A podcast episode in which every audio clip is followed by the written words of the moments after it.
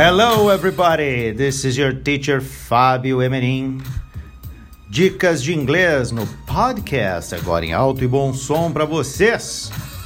E do que, que a gente vai falar hoje? Sobre a diferença de três verbos que tem a ver com a nossa visão: verbo to look, to watch e to see.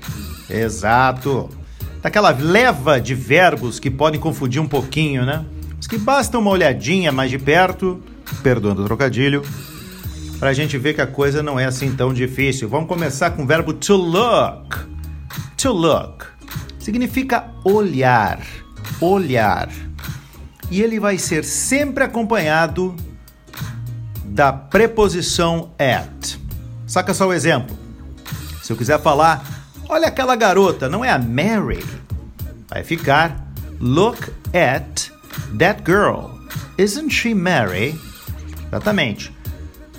A gente coloca em português olha aquela ou olhe para aquele lugar, mas em inglês a preposição não é to, nem for, mas at. Outro exemplo. Ela olhou para mim e sorriu.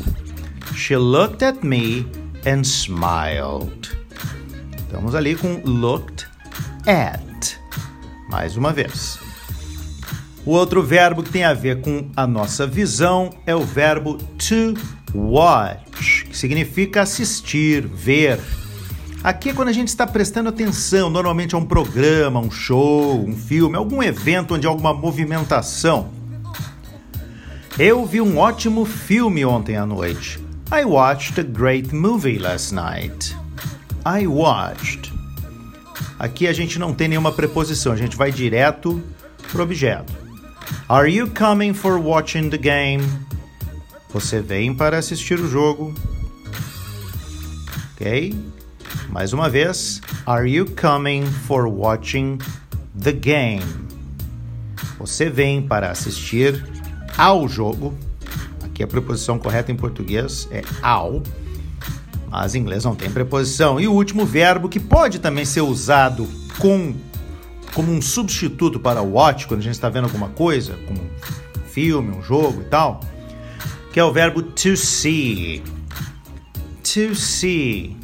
Simplesmente significa ver no sentido simples de realizar a nossa faculdade visual. Consigo ver melhor agora que eu tenho óculos novos.